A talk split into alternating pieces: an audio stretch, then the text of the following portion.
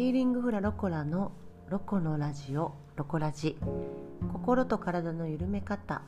2022年6月5日日曜日。ロコラジのお時間となりました。ヒーリングフラロコラのロコです。このポッドキャストでは兵庫県芦屋市にあります阪神芦屋駅から徒歩2分。フラダンス教室ヒーリングフラロコラの代表ロコが明日から始まる新しい1週間に向けて何か楽しいお話だったりとかお役に立つようなお話ができたらなと思い配信をさせていただいております。今日は6月一番最初のポッドキャストの配信となります。第ね85回になるのかな？85回目。なかなか配信してきましたね。うん。で6月。6月はねあの私個人的にはとても楽しみな月になっておりましてと言いますのも、えーと、私がやってるフラダンス教室のヒーリングフラロコラは6月9日がお誕生日なんですね。お誕生日。ちょうどこの6月9今年の6月9日で15歳を迎えます。おめでとうございます。15歳。15年フラダンス教室を続けてきたということになりますね。もうなんかあっという間ですよね。15歳。年を重ねたのかなんて感慨深いところもありますけれどもね。うん。でそのロコラの誕生日も6月9日なんだけど私も自分の誕生日が6月にやってきますのでね。そういう意味であの6月は誕生月イヤーなので私は誕生日がとても大好きなのでとってもワクワクする月の始まりなんですけれどもね。うん。まあ、なんか今日はそんなちょうど何て言うの？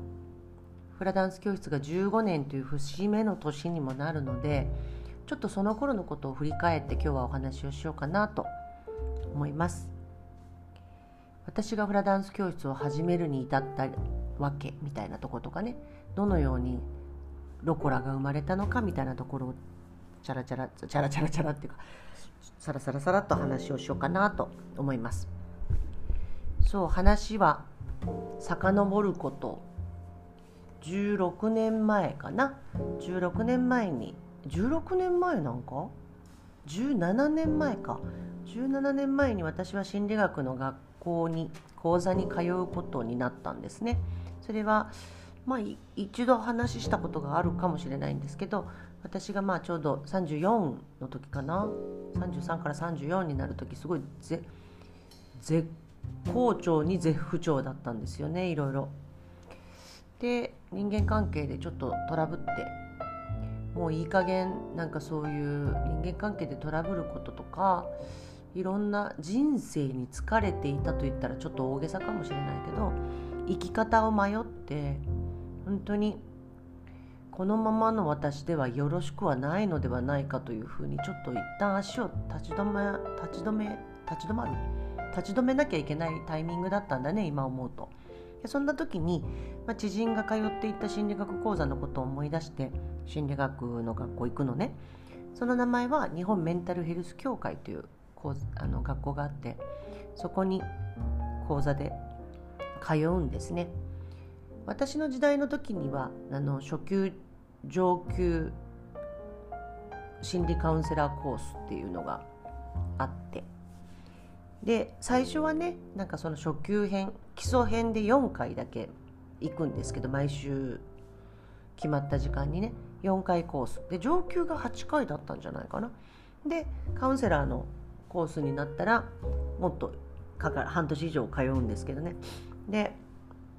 なんかそれに最初は基礎だけ行こうと思って。まあなんか変えてくれるのかな何かが変わるのかななんて思ってその講座に行ってでそこの講座でいろんなことを知って衝撃をたくさん受けて自分の考え方っていうものが今の自分を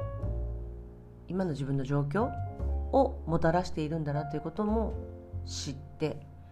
それがすごく衝撃的だったんですよね。なんかまあその大きな衝撃があったからこそ、まあ、舵を大きく変えれたっていうかね舵を進んでた方向ガラッと違う方向に変えれるぐらいそれぐらい衝撃なことを毎回なんかこう学ぶことがあってね。で気づきを得て減ってきたんだけど。でそこでまあ出会った仲間というか友達からもやっぱたくさん影響を受けてね。今でもずっとそのメンバーとも関わってもちろんスタジオにもあの私を支えてね通ってくれてる私のメンタルの同期がいますけれどもその同期と出会ったことも大きなことだったしそんなんでね最初は4回だけしか行く予定がなかったんだけどその講座が衝撃すぎてあと面白すぎてね仲間と会うのも楽しすぎて次の上級のコースも行ってで上級のコース行ったら計12回だから8回と4回で12回なんだけどでそれで終わる予定だったのね。その次のカウンセラーのコースはお金もかかるしね。行く予定はなかったんですけれども、まあ、またまた同期から声かけられてね。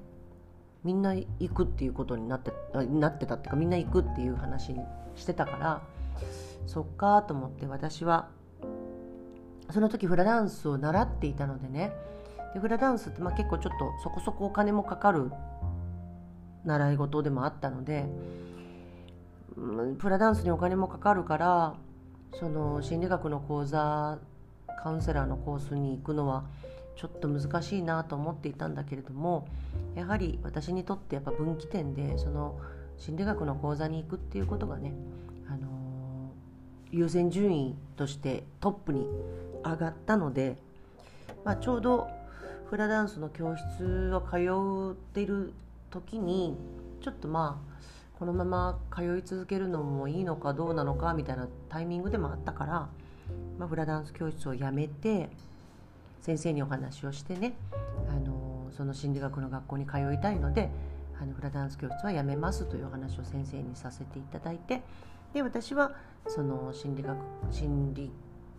カウンセラー養成コースみたいなところに行きました。もちろん心理カウンセラーになりたいと思って行ったわけではなくて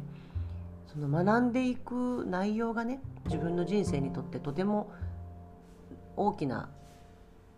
大切な学びだったのでそれを学びを深めたいと思ってそのコースに行きました。でそうこうしている中でなんかねこのそのいろんな心理学っていうかまあ児童心理学だったり、まあ、犯罪心理学だったり色彩心理学だったり、まあ、ちょこちょこ習っていってる中でふとね講座を受けてる時にふと子供たちに子供の影響とだから子供の頃のその大人の関わり方とか声のかけ方とか接し方っていうのはとても大切なんだなっていうことを学んだ時にねああ子供たちにフラダンスを教えるっていいのかもなって思ったんですよね私最初に。フラダンスってとても心理学的というかうん行動を変えたら、まあ、中身精神的なものも変わるみたいなことを学んだ時にフラダンスって明るい色の服を着るし笑顔で踊るしそうすると、まあ、なんか気持ちも明るくなったり笑顔が増えて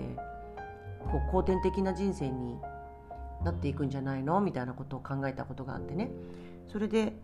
あ子どものフラ教室っていうのはいいのかもねなんて漠然とその時ふと思ったんですよ。ちらっとね。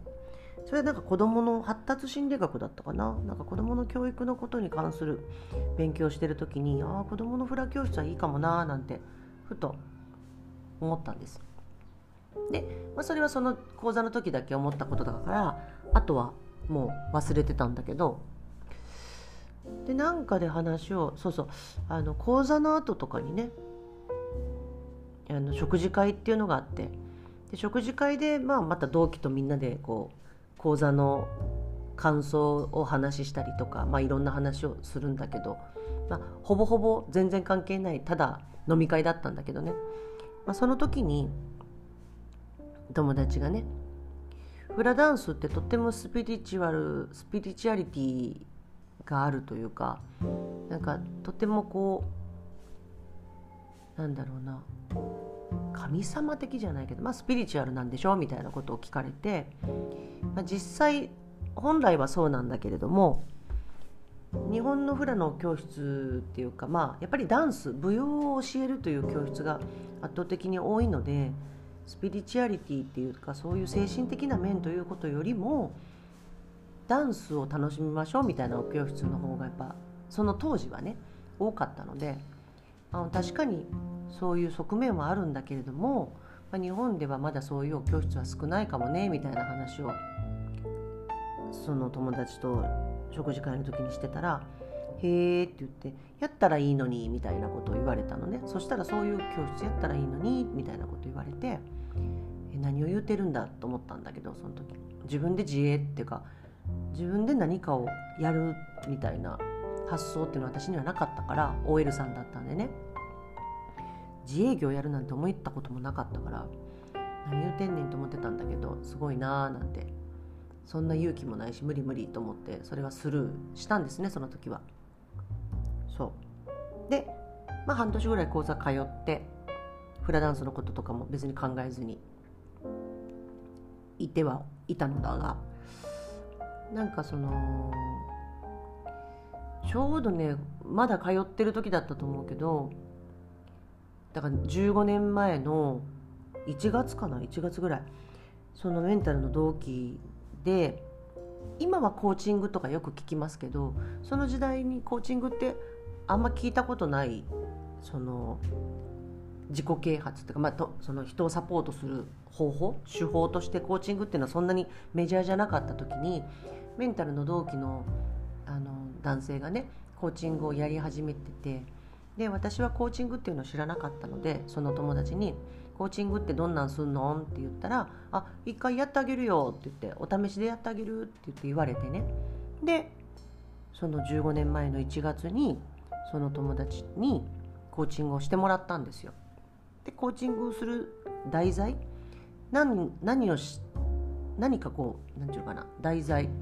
目標みたいなものを先に掲げるんだけどそれの目標にどうやったらたどり着けるのかっていうのを一緒にサポートしてくれるっていうのがコーチなんだけどコーチングなんだけど友達になんか「ロコちゃんしたいことないの?」って言われて「夢とかないの?」って言われてその時そんな夢なんか持ってなかったしやりたいこともなかったから「まあ、なんか一個やりたいことなんかない?」って言われた時にまあ強いて言えばそういえばフラダンスの教室をやってみたらどうだろうって思ったなみたいな話をしたらあそれいいやんってなってフラダンス教室やるという目標を決めようってなってフラダンス教室を開くっていう夢を持とうっていう話になったのね。だから夢はフラダンス教室。ででフラダンス教室するにはどんな教室したいの？とかどうしたらいいの？とか具体的に質問してくれるんですよ場所はどんなとこでするの？とかどんな人にやったやりたいの？とかどんな人相手にフラダンスを教えたいの？みたいなのをそのコーチングの男性友達が私にたくさん質問してきてくれてどんどんこう具体的にしていくのね。イメージをちゃんと形のあるものにしていくっていうのをしていってて。でその友達に「どんなとこでやれるん？フラダンス教室」って言ったら「へえスタジオを借りるか。まあなんか公民館とかかなみたいな話をして。って言ってで友達に宿題で来週また会おうと。またコーチングするから来週までに来週とかまあいついつまでにその公民館を調べてきてって言われて。どんな料金でどういうふうな形で借りれるのかとかそういうものを全部調べてきてって言われてたのね。でそれで1回目のコーチングが終わって別れて。で私はその後自分の住んでる芦屋の集会所っていうところに行ってみて初めてね。でそこに鏡のある部屋とかがあるっていうことを初めて知るんですよ集会所に。でそこがまあもちろん市の集会所だからお安く借りれるっていうことも知ってで一番最初に見に行った集会所に鏡があってバレエのバーみたいなのがある集会所をパッて見た時にあれは何でしょうね。ああいうの稲妻が走るというか衝撃が走ったんですよ。ビリビリビリって。でよ俗に言うやる気スイッチがポンってオンになったんですよ。やろうってやりたいって思ったんですよ教室を。人に教えたいと思ったこと一回もなくてフラダンス習ってる時も9年私習ってたんですけど先生に教えに行けって何回も言われたことがあるのね。アシスタントっていうかまあそういうので教えに行ってほしいって言われたことがあったんだけど全く人に教えることに興味がなかったし教えられるとも思ってなかったし教えるのは下手くそだと思っていたから絶対フラを教えたいなんて一回も思ったことないけどその集会所を見に行った時に本当に衝撃が走ってもうどうしてもやりたくなったんですよ。フラダンス教室がやりたいって思って。でそれがだから1月でしょ。1月じゃない。あ1月か2月か3月。まあなぜ？冬でしたよ。そしてそうこうしてたらあ1月じゃなかったかもな。もうちょっと遅かったかも。でその数ヶ月後の6月9日に私は地元の青少年センターっていうところがあってそこの剣道場を借りてそこで第1回目のヒーリングフラロコラのレッスンを始めました。たった数ヶ月で教室をやることになりました。全く考えてなかったのにそれまでの人生の中でダンスの先生になりたいなんて一度も思ったことはなかったけれどもそして、まあ、ゆくゆくね OL を辞めてフラダンスの先生だけになるなんてことは全く考えもなかった、うん、そんな自分にとっては衝撃的ななんだろうな出来事なんだけどでもやりたいものに出会った時っていうのはやりたい思いだけで進んでいくのですごくエネルギーがいったわけでもなくて流れるもう当然の流れだったかのようにそこの流れに乗ったっていう感じかな。今思い出しても。頑張ってやるぞみたいな感じではなくてやりたくてしょうがない。ワクワクしてしょうがない。何しようどうしようこうしたいああしたいみたいな。そうすると結果的には教室を開いちゃったよねみたいな。ある意味軽い感じ？うん。そんな感じで15年前に始めました。なんかこう懐かしいな。なんだろう。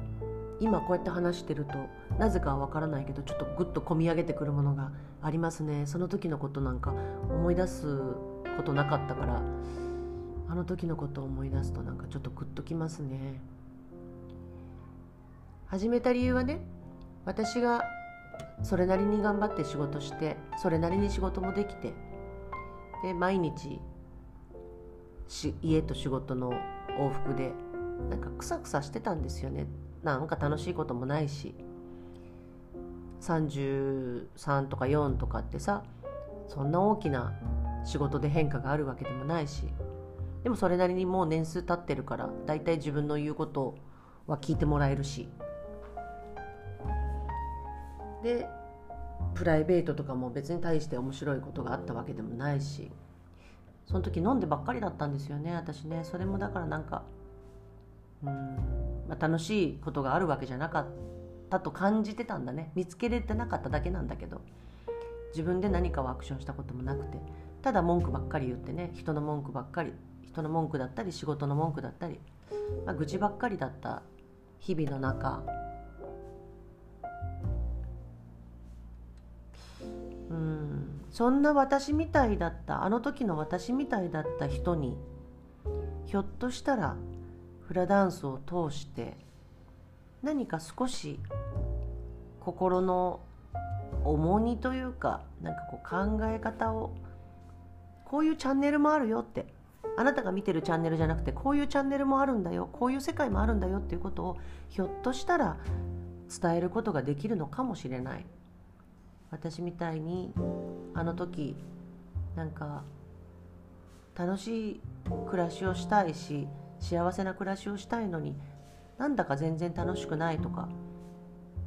うん。それなりには楽しいんだけどすごく幸せかと聞かれたらそれはどうだろうみたいなことを考えてたり思ってる人にひょっとしたら私の経験が何かお役に立つのかもしれない。と思って私はあのフラダンス教室を開いてみようと。フラダンスというツールを使って心と体がほぐれるような。で強いて言えばまあロコラに通ってくれたらくれて考え方なり受け止め方なり見方なり何か今までとは違ったアプローチみたいなものを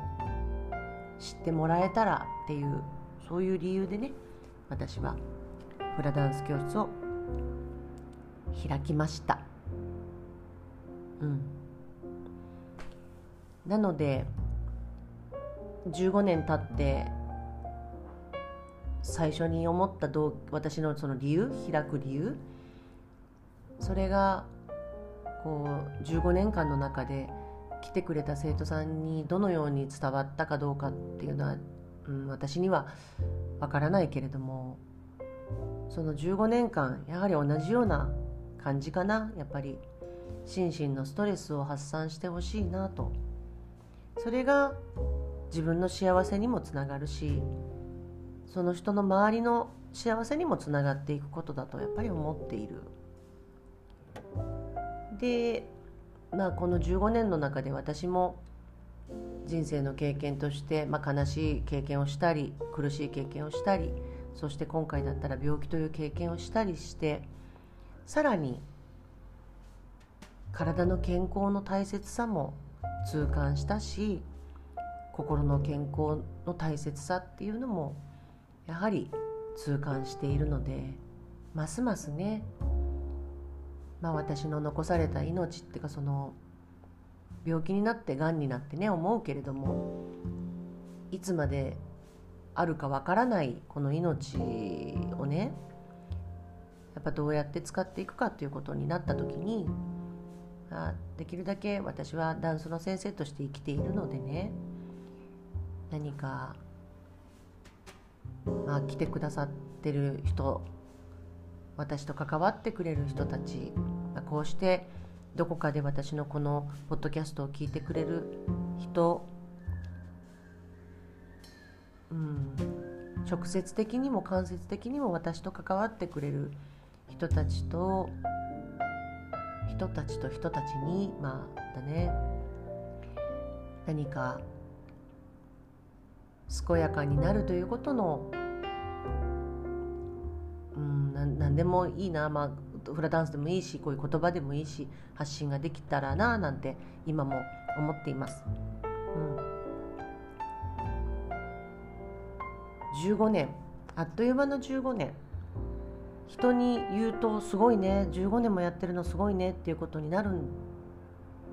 だろうね。よく言われるんだけれども。私は毎日毎日毎回毎回スタジオで会う人まあ間接的にこう関わる人。その人たちとの出会いの中でその日々の中でそれを積み重ねてきたらここまで来たっていうことなのでね。ぱり通ってくれてる人がいないと私は15年絶対フラダンスの教室を続けてこれでないのでねやっぱり通ってくれた今までの人たち全てに感謝をしたいしそれ以外にも本当にたくさんの人にうんもう言葉では足りないんだけどねやっぱり感謝の気持ちでいっぱいです。新しいどれここから新しいというか新しいまた1年に向けてねここからまた日々をね毎日毎日毎回毎回今今日をね精一杯生きてうん過ごしていきたいなと思っております。今日はなんかこうまとまりのない話をつらつらと結構長いこと話をしてきましたが最後までお付き合いいただきましてありがとうございました。えーと、来週のポッドキャストなんですけれども実はあの私発表会フラダンスの発表会をいたしますので来週の日曜日は配信をお休みとさせていただきたいと思います。まだコロナ禍での発表会なのでねあの多くの人に来てくださいっていう風なそういう公開の発表会ではないのでいつかまた公開できる発表会になりましたらねあの何て言うのかな発信をさせていただきたいなと思うんですけれども、はい、14回目の発表会が今週来週日曜日にねありますので来週のポッドキャストの配信はお休みとさせていただきます。はいさあ来週から来週というか明日からねまた新しい1週間が始まりますちょっとねいよいよ雨のレイニーシーズンに入っていくかもしれないですけれどもね。これからも変わらず手洗いうがい冷凍で美味しいもの食べてよく寝てよく笑って健やかな日々を過ごしていきましょうね。はい。ではまた今度は6月の19日にお耳にかかれたら嬉しいです。ヒーリングフラロコラのロコでした。じゃあね